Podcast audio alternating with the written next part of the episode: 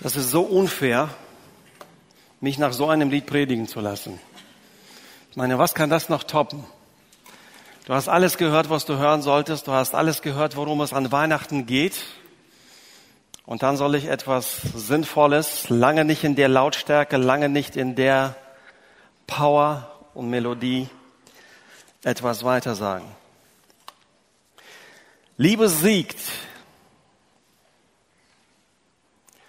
teilt allein die Menschen in diesem Saal in mindestens zwei Parteien.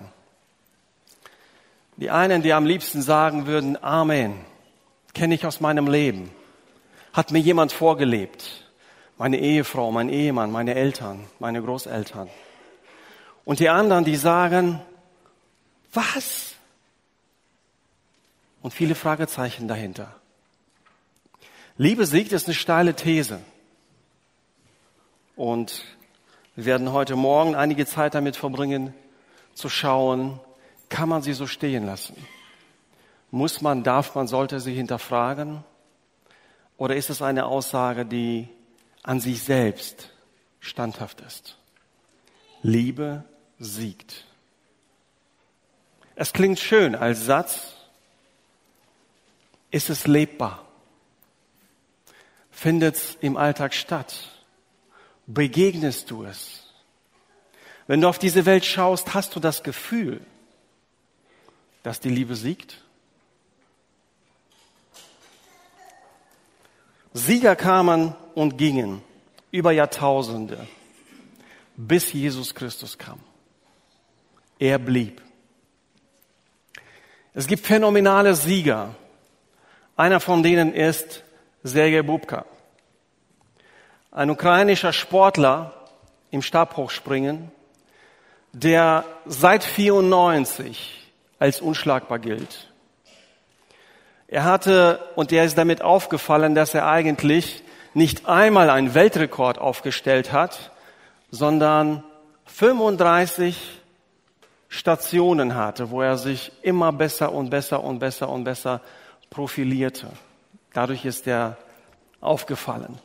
Er hat das, was er vielleicht in einem Mal erreichen könnte, aufgeteilt und dadurch berühmt geworden, weil er eben 35 Siege davongetragen hat. 21 Jahren galt er als unübertroffen. Bis Bernard Lavillenie auf die Bühne kam. Niemand, der wirklich aufgefallen ist, bis zu dem Zeitpunkt, wo er den größten Helden des Stabhochsprungs in seiner eigenen Heimatstadt um ein Zentimeter besiegte. Nach 21 Jahren. Und das ist nur im Hallensport. Die Stabhochspringer unterscheiden zwischen Halle und Freiluft. In der Freiluft gilt Bubka immer noch als unschlagbar. Seit 1994. Und so wie er hier abgelöst worden ist, wird er eines Tages auch im Freiluft Stabhochspringen abgelöst werden. Sieger kommen und gehen. Jesus Christus als Sieger bleibt. Alle diese Sieger vergleichen sich mit jemandem und gewinnen in einer bestimmten Situation. Der Sieg von Jesus Christus betrifft alle Menschen und übertrifft alle Sieger vor ihm und nach ihm. Nichts lässt sich daran messen. Ich war immer sehr stolz, wenn, wenn, wenn, jemand in die Gemeinde kam und ihn nicht so durch die Räume führte und in unseren Jugendraum kam.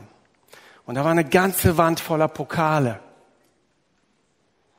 Und das machte mich stolz. Ich sage, schau mal hier, Fußball und Kicker und alles Mögliche, unsere Jugend. Aber auch diese Pokale erinnern nur an die Vergangenheit an irgendwann mal gewonnene Siege gegen irgendjemanden, bis jemand kam und sie ablöste. Ist es auch mit der Liebe so?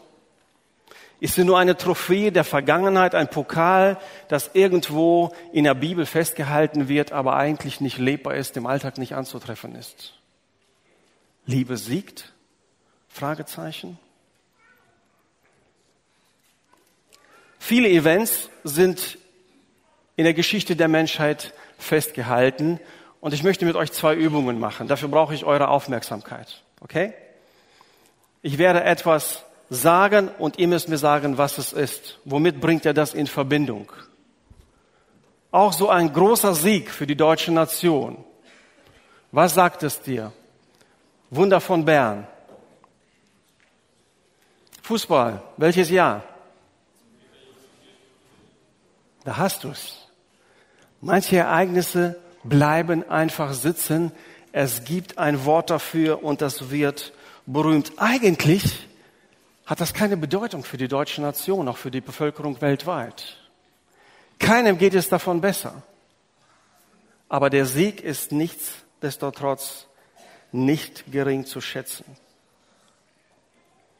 Beim zweiten fange ich mal von der Person, nicht vom Ereignis an. Johannes Gutenberg.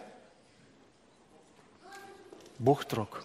Bis heute profitieren wir davon. Bis heute bin ich jedes Mal dankbar, wenn ich ein Buch in die Hand nehme und ich halte den Buchdruck als höchste Errungenschaft der Menschheit, wo Information so stark vervielfältigt werden und zugänglich gemacht werden konnte.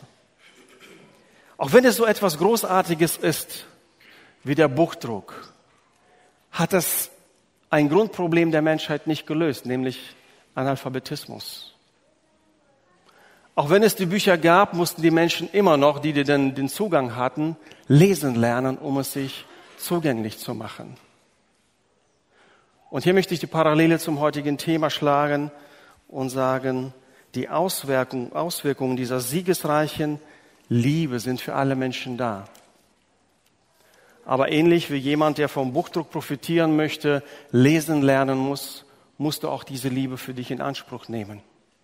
Und das ist die eigentliche Herausforderung. Jesus hat Liebe definiert, indem er sagte, größere Liebe hat niemand als die, dass er sein eigenes Leben hingibt für seine Freunde. Liebe hat viele Ausdrücke und viele Grade. Aber das Höchste ist, wenn ein Mensch stellvertretend für den anderen sein Leben hingibt. Das ist das höchste Kennzeichen der Liebe. Und auf sich hindeutend sagte er das, ich bin mir nicht so schade, für euch mein Leben zu geben. Deshalb, wenn wir heute sagen, Liebe siegt, können wir nicht über ein Event wie Golgatha vor 2000 Jahren sprechen, sondern über eine Person. Denn Liebe siegt steht in Gegenwart, das heißt, bis heute ist es wirksam. Müssen wir über eine Person, nämlich Jesus Christus, sprechen, weil Jesus sein Leben für uns hergibt. Ein Unschuldiger für Schuldige. Ist das was Besonderes? An sich nicht. Es gibt viele vergleichbare Beispiele in der Geschichte der Menschen, wo jemand für jemanden sein Leben gegeben hat. Die Besonderheit hier ist mindestens zweifach. Einmal, Jesus stirbt für alle Menschen, stellvertretend. Es hat eine Bedeutung für die gesamte Menschheit. Und zweitens, er bleibt nicht in diesem Tod, er wird auferweckt. Und das macht seine Worte wirksam. Das macht ihn so besonders. Also die Definition der Liebe, die höchste Form der Liebe ist, wenn jemand unschuldig für jemanden sein Leben hingibt. Den Ursprung hat alles in dem Bekenntnis, das auch Jesus ausspricht und sagt, denn Gott hat die Welt seine Liebe gezeigt, dass er seinen einzigen Sohn für, für sie hergab. Damit jeder, der an den glaubt, das ewige Leben hat und nicht verloren geht. Das ist der Ursprung. Der Ursprung ist die Entscheidung Gottes für uns Menschen. Auch wenn es auf dem Weg viele Enttäuschungen gab und die Menschen vieles nicht erfüllt haben, wozu sie eigentlich gemacht worden sind, er hat sich für sie entschieden. Er hat seine Liebe für das ganze Universum, für die ganze Welt dadurch gezeigt, dass er seinen eigenen Sohn für uns gegeben hat. Und der Apostel Paulus betont es nochmal im Römerbrief und sagt, Christus starb ja für uns zu einer Zeit, als wir noch ohnmächtig der Sünde ausgeliefert waren. Er starb für Menschen, die Gott den Rücken gekehrt hatten.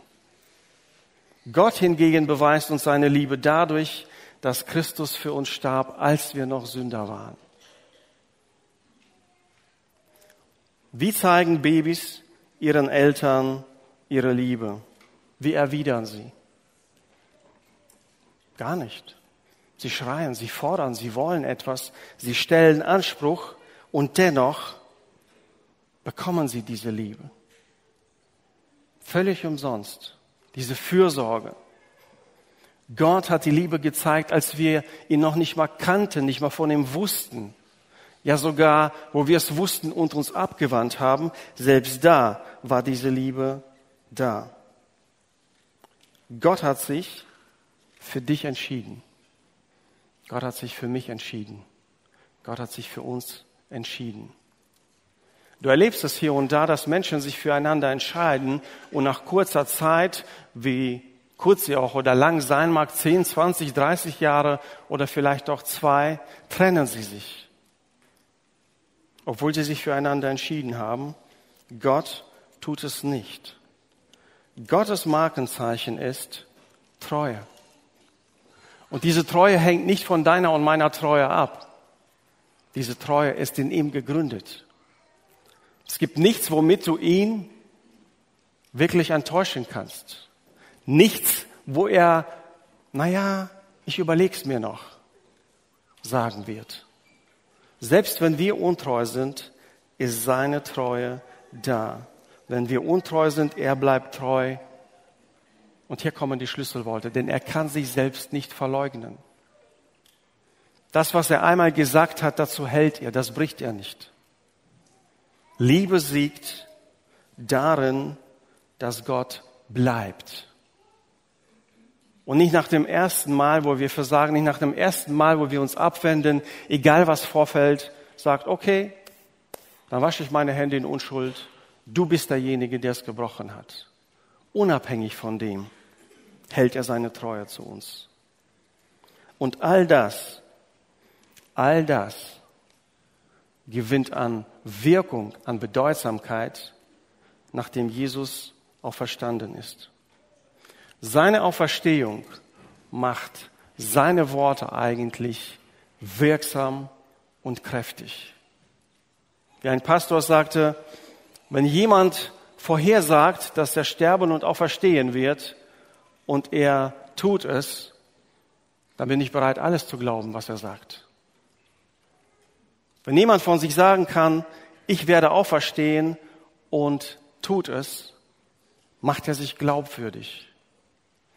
Alles, was Jesus vorher gesagt hat, alles, was die Menschen vor ihm gesagt haben, die Propheten, wird dadurch bestätigt, dass Jesus nicht im Tod bleibt, sondern aufersteht.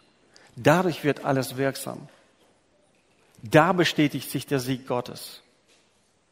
Das ist der Punkt, an dem wir sagen können, die Liebe siegt. Ja, noch mehr.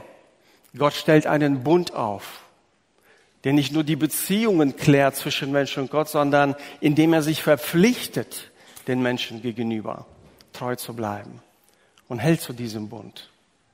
Unabhängig von der Situation. Und die Bibelleser unter uns wissen, wie oft es dazu kam, dass das Volk Gottes sich abgewandt hat, dass es andere Götter gesucht hat, dass es Alternativen zu ihm gesucht hat. Er ist geblieben. Und wie, eine Mann, wie ein mahnender Vater, manchmal vergleicht er sich auch wie, äh, mit einer Mutter, immer wieder gerufen, immer wieder zurückgeholt. Seine Treue blieb da. Es bestätigt sich in einem der oder dem größten Ereignis eigentlich dieses Universums, seine Auferstehung.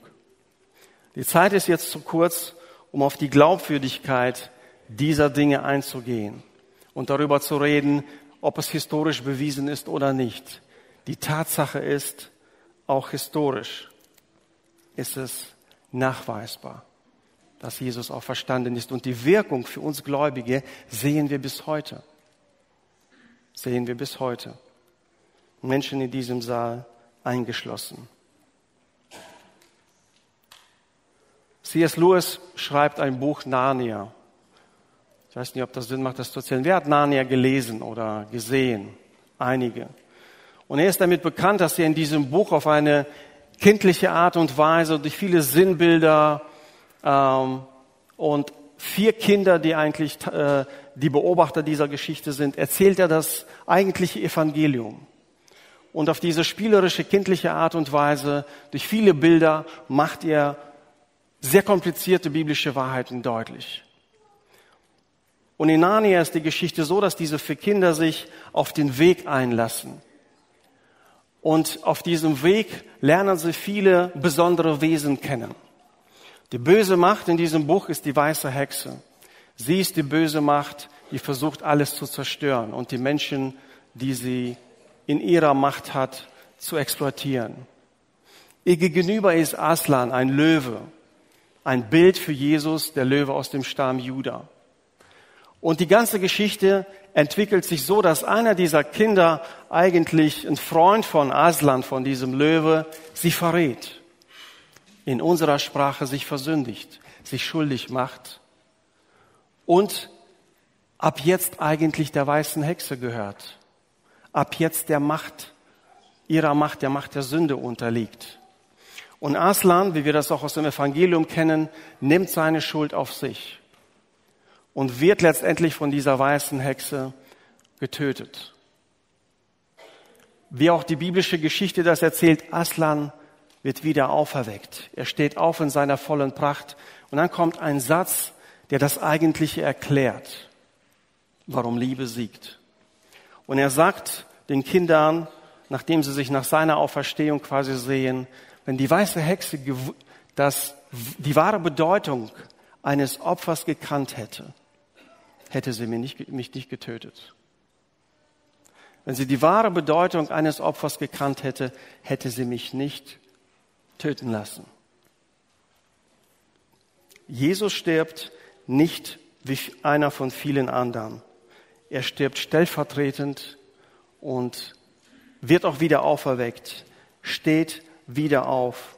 Und das ist, wo die Liebe siegt. Das Böse lebt von Hass und Gewalt. Und immer wenn auf Hass Hass kommt, immer wenn auf Gewalt Gewalt kommt, immer wenn auf Böses Böses kommt, entwickelt sich eine Spirale. Und diese Spirale wächst und wie eine Feder, die zusammengedrückt wird, wird immer mächtiger und stärker und stärker, bis es einmal die volle Kraft entfaltet. Wie kann man sie durchbrechen? Wie kann man diese Spannung auflösen? Indem Jesus diese ganze Spannung auf sich nimmt und das Böse besiegt, indem er sich selbst hingibt, indem er selbst Opfer wird, ein unschuldiges Opfer und unterbricht so diese Verkettung des Bösen und der Gewalt und besiegt es so. Im Kolosserbrief Kapitel 2, Vers 15 heißt es, er hat triumphiert. Er hat die böse Macht zur Schau gestellt. Er hat sie bloßgestellt, entwaffnet durch seinen Tod und die Auferstehung. Das ist aber noch nicht das Größte. Das ist alles die Vorbereitung zu dem, wozu es eigentlich kommt. Die These heute Morgen heißt, Liebe siegt. Es ist Gegenwartsform. Das heißt, wir beziehen uns nicht nur auf ein historisches Ereignis, sondern darauf, dass es heute ihre Wirkung zeigt. Dass wir es heute erleben. Und der eigentliche Schlüssel liegt im Römerbrief Kapitel 5, Vers 5, wo es heißt, denn die Liebe Gottes ist ausgegossen in unsere Herzen durch den Heiligen Geist, der uns gegeben ist. Die Liebe Gottes ist ausgegossen in dein Herz durch den Heiligen Geist, der dir in dem Moment, wo du gläubig geworden bist, gegeben ist. Was bedeutet das? Das bedeutet, dass es nicht nur Liebe für uns ist, sondern Liebe in uns ist und durch uns ist. Das ist das eigentliche Evangelium. Liebe siegt, wenn wir verstehen, dass sie nicht nur für uns, sondern in uns und durch uns wirkt. Ich schätze, vor euren Augen laufen Bilder ab, Ihr erinnert euch an Situationen aus eurem Leben, vielleicht heute Morgen oder gestern, eine Woche, zehn Jahre, zwanzig Jahre her. Und entweder bestätigen sie oder verneinen gerade das, was ich hier versuche zu erklären. Tatsache ist, es gibt keine andere. Gottes Sieg, der Sieg der Liebe besteht nicht nur daran, dass Jesus irgendwann mal auf dem Kreuz starb, irgendwann mal auferstanden ist, sondern dass sie sichtbar ist durch Menschen, fehlerhafte Menschen, die es immer nur zum Teil leben, die es nicht vollkommen leben, die immer wieder versagen, aber genau das ist sein Weg. Die Liebe Gottes ist in dein Herz, wo du ein Gläubiger bist, ausgegossen und siegt immer dann, wenn du dich dessen bewusst wirst und Gott durch dich wirken kann. Es heißt, dass verletzte Menschen andere verletzen. Es ist ein Gesetz. Verletzte Menschen verletzen andere. Weil sie verletzt worden sind, vielleicht nichts anderes kennen, verletzen sie andere. Wenn du das unterbrichst und auf eine Beleidigung nicht mit einer Beleidigung auf eine Verletzung nicht mit einer Verletzung antwortest, unterbrichst du diese Kette des Bösen. Das ist, wenn Liebe singt. Es spielt sich nicht auf irgendeiner Weltbühne ab, sondern oft nur zwischen zwei Menschen. Aber jedes Mal, wenn du diese Kette des Bösen unterbrichst, indem diese Liebe Gottes, die in uns ausgegossen worden ist, diese Fähigkeit, andere zu lieben, auch dann zu lieben, wenn sie nicht liebenswürdig sind. Das ist dort, wo die Liebe siegt. Das ist dort, wo das Böse wieder entwaffnet wird, wo die Kette unterbrochen wird. Rachsucht ist wie eine, wie eine, wie eine Nabelschnur zum Bösen hin. Jeden Hass, den wir hegen, jeden bösen Gedanken, den wir hegen, wir füttern das Böse dadurch. Immer wenn ich es unterbreche, verkümmert es, verhungert es. Und dort siegt die Liebe. Liebe siegt, wenn wir verstehen, dass sie nicht nur für uns, sondern in uns und durch uns wirksam werden kann. Das ist unsere eigentliche Herausforderung in dieser gesamten Reihe. So fing das an.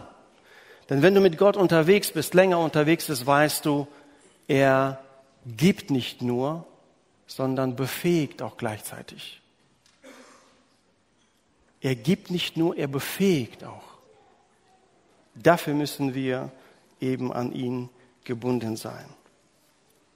Im ersten Korintherbrief Kapitel 13 ist das große, bekannte Kapitel der Liebe. Da wird von, von den ersten Versen an beschrieben, was Liebe ist, was Liebe nicht ist. Und am Ende wird ein Fazit gezogen. Und dort heißt es unter anderem in Vers 8, die Liebe vergeht Niemals. Liebe vergeht niemals. Warum?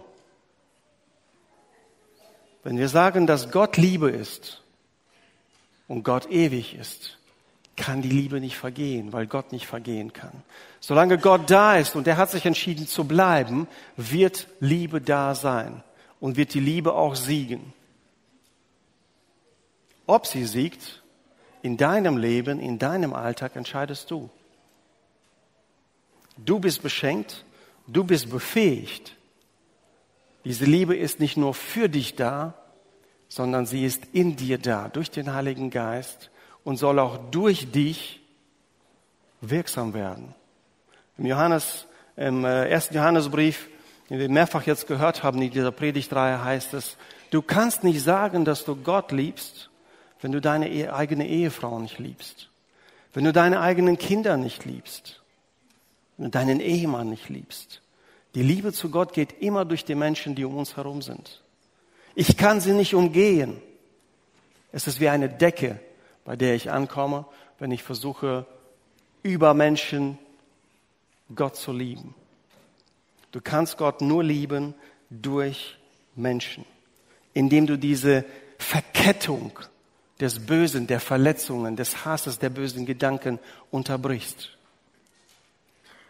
indem du da, wo du eigentlich gerechterweise auch mit einer Verletzung antworten könntest, mit einem bösen Wort antworten könntest, es nichts macht. Dort siegt die Liebe. Clint Eastwood gehört aus meiner Sicht zu den ganz größten äh, Filmmachern. Einem der besten, würde ich sagen. Und einer seiner besten Filme heißt Gran Torino. Hat es jemand gesehen? Gut. In diesem Film geht es um ihn, also er spielt selber den Hauptdarsteller und ist so ein alter, grimmiger Mann. Seine Frau ist verstorben, er leidet, alles ist schlecht um ihn herum. Er verspottet seinen, so äh, seinen Sohn, der kein amerikanisches Auto fährt, sondern irgendein ausländisches. Also alles hat sich für ihn geändert. Er kennt die Welt nicht wieder. Und zu seinem Pech zieht nebenan noch eine Monk-Familie ein, so eine, eine Volksgruppe aus Vietnam. Und das gibt ihm einfach den Rest. Er will nichts mit den Leuten zu tun haben. Die sollen ihn einfach gefälligst alle in Ruhe lassen. Der Priester, der ihn immer wieder besucht, der seine Frau beerdigt hat, versucht mit ihm ins Gespräch zu kommen, aber das ist einfach ein verhärteter, grimmiger, unzufriedener Mann. Solchen Menschen gehst du aus dem Weg, wenn du sie siehst. Aber irgendwie hat diese Monk-Familien geschafft, immer wieder mal ein Essen vorbeigebracht. Es entwickelt sich eine Beziehung. Er weigert sich. Es geht hin und her, diese Spannung. Er muss es zugeben, dass bei ihm Liebe wächst zu dieser Familie. Gleichzeitig merkt er, dass die Gangs in dieser Umgebung an, äh, an der Macht sind. Und das bedeutet für die weiblichen Bewohner Gefahr und für die männliche, dass sie immer rekrutiert werden für diese Gangs. Und diese Familie wird terrorisiert. Und er überlegt sich, wie er ihnen helfen kann. Und wer Clint Eastwood von der Vergangenheit kennt als großen Wild Western Helden, der überall alles mit der Waffe regelt, weiß, wie das Ende ausgeht. Ich glaubte, ich wusste es. Und er macht sich auf den Weg, er findet raus, wo diese Gang-Häuptlinge sitzen und er macht sich auf den Weg dahin. Er fährt dorthin, stellt sich vor dem Haus hin und greift in seine Tasche. Die Gegner sind in Erwartung. Die sehen es, die sind bewaffnet und warten nur darauf. Und in dem Moment, wo er seine Hand rauszieht, schießen sie auch und erschießen ihn. In seiner Hand hat er aber nur ein Feuerzeug, keine Waffe. Das Ende des Films ist so, dass die dann verhaftet werden und ins Gefängnis kommen. Hätte er die Waffe gezogen und vielleicht auch einige von ihnen erschossen, würde es einen weiteren Krieg mit sich ziehen und eine andere Gang käme dazu und noch viel mehr Gewalt und alles Mögliche wäre da. Er hat sich für einen Weg entschieden, wo die Liebe siegt. Und dieser Weg ist nicht ohne Kosten zu haben. Aber dafür hat er selbst bezahlt. Ähnlich, auf eine viel spektakulärere und grausamere Weise hat Jesus das gemacht. Für dich und mich. Er hat sich dafür entschieden, deine Schuld auf sich zu nehmen, damit du sie nicht tragen musst, mit seinem Leben zu bezahlen. Aber das ist noch nicht das Ende. Er ist auch verstanden. Er lebt und sitzt zu Rechten Gottes und wird wiederkommen. Das heißt in der Bibel, er wird kommen und seine Gemeinde abholen zu sich. Diejenigen, die ihm Glauben geschenkt haben, diejenigen, die sich dafür entschieden haben, dass die Liebe nicht nur für mich, sondern auch in mir und durch mich wirksam werden kann. Das ist die Botschaft für dich heute Morgen. Das ist, wenn die Liebe siegt. Ich hoffe, du erlebst Liebe in deiner Ehe, in deiner Freundschaft, in deiner Familie, in deiner Verwandtschaft, Freundeskreis, wie auch immer, dass du es erlebst. Aber auch der beste Beweis der Liebe zwischen zwei oder mehreren Menschen ist nur ein Funken eines Feuers, ist nur ein Tropfen aus dem Ozean der Liebe Gottes. Und ich wünsche dir, und du hast es gemerkt, plötzlich kann ich nicht nur irgendwie abstrakt sagen, ja, die Liebe siegt, sondern plötzlich stehe ich mittendrin und weiß, die Liebe siegt erst dann, wenn ich bereit bin, die Kosten zu tragen.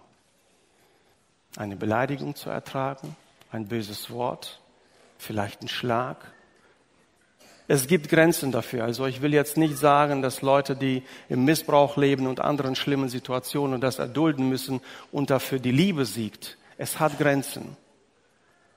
Aber in den Normalsituationen ist es das, wie wir diese Verkettung des Bösen unterbrechen, ist es, wie die Liebe siegt. Liebe siegt nämlich, wenn wir verstehen, dass sie nicht nur für uns, sondern in uns und durch uns lebt und siegt. Und dafür wünsche ich uns Gottes Kraft und Segen. Amen.